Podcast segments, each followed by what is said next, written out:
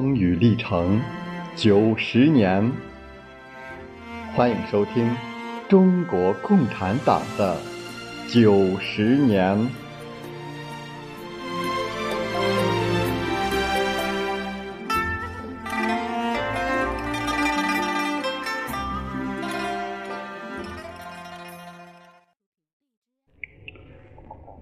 五四运动拉开了中国新民主主义革命的帷幕，在国内国际革命形势的发展中，中国共产党应运而生。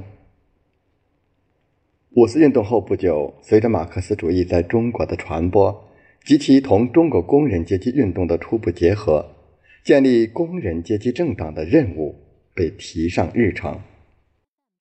工人阶级政党产生以前，在中国革命中起领导作用的是国民党。五四运动爆发后，孙中山和一些国民党人是支持这场运动的，但并不是他的组织者和领导者。蔡和森在《中国共产党史的发展纲要》一九二六年一文中回忆说，当时。北京、上海的学生派代表找过国民党，他的领导人竟以无力参加拒绝。这个趋势很可以说明，国民党已不能领导革命了。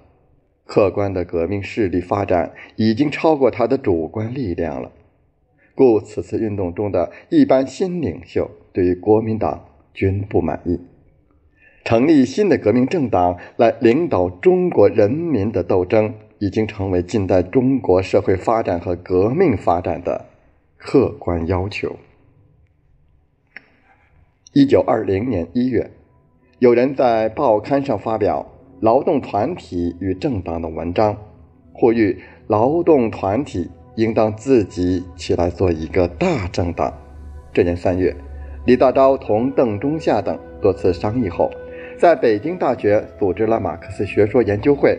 这是中国最早的一个学习和研究马克思主义的团体，也是李大钊把对于马克思派学说研究有兴趣和意愿研究马氏学说的人联合起来的最初尝试。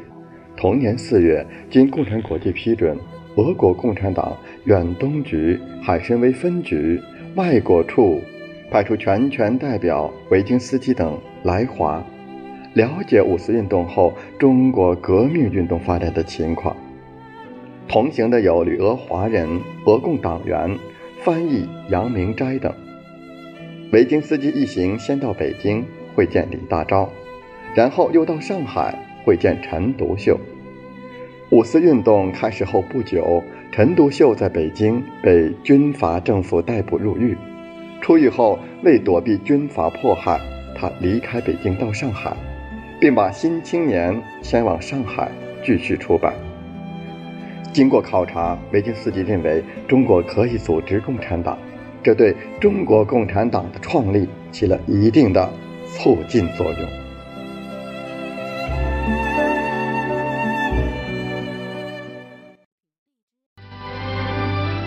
不忘初心，牢记使命。欢迎继续收听中国共产党的。九十年，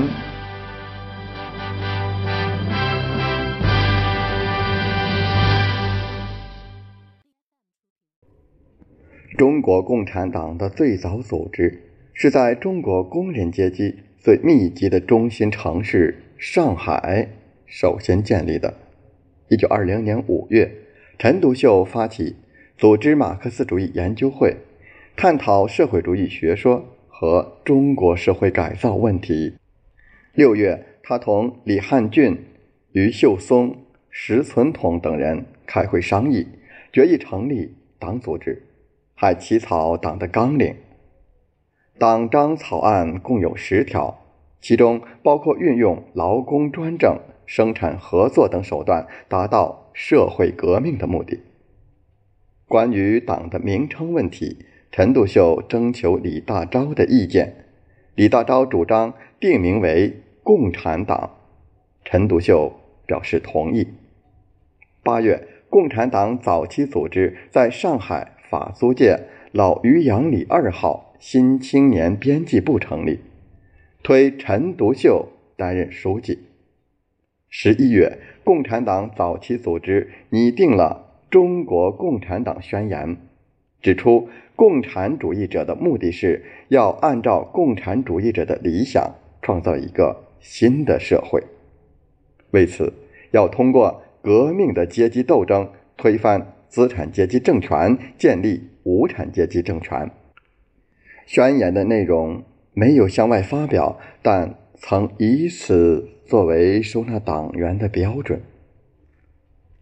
中国共产党创立的过程当中，陈独秀起着重要作用。在上海成立的共产党早期组织，实际上是中国共产党的发起组织，是各地共产主义者进行建党活动的联络中心。一九二零年十月，李大钊、张国焘等在新文化运动的发祥地北京成立了共产党早期组织，当时称共产党小组。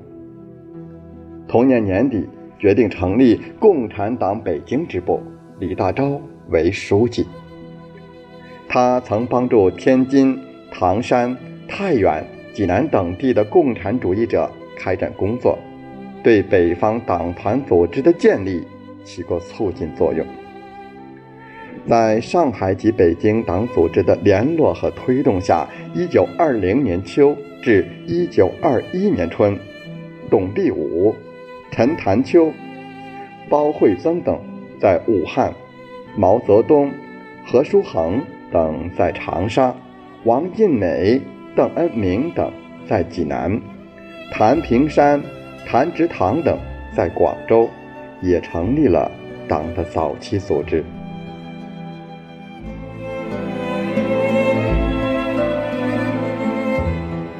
成立共产党早期组织的地方，多是受新文化运动和五四爱国运动的影响较深、产业工人较为集中、已经出现了一些相信马克思主义的知识分子的中心城市。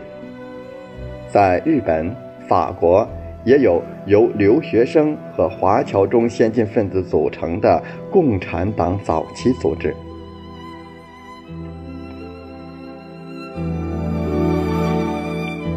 中国共产党早期组织的名称并不统一，如上海的组织一开始就叫中国共产党，北京的组织则称为。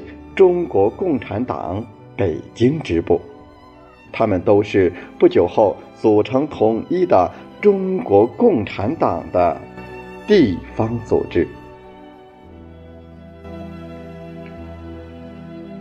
各地共产党早期组织在成立以后，有计划、有组织的进行了很多活动，主要包括研究和宣传马克思主义。第二，同反马克思主义的思潮展开论战。第三，在工人中进行宣传和组织工作。第四，成立社会主义青年团组织。共产党早期组织成立后所进行的这些活动，有力的促进了马克思主义的进一步传播及同中国工人运动的进一步结合。一批工人阶级的先进分子在这个过程中成长起来，这样在中国建立全国统一的共产党的条件就基本具备了。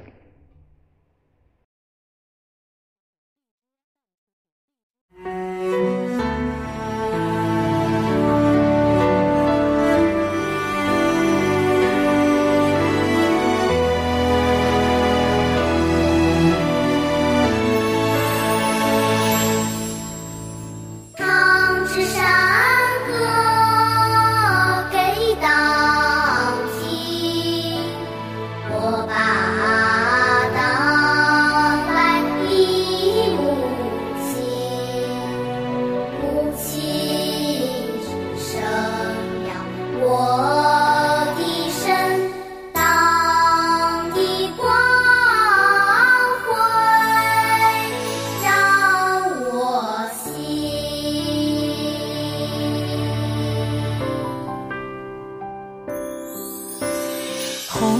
aku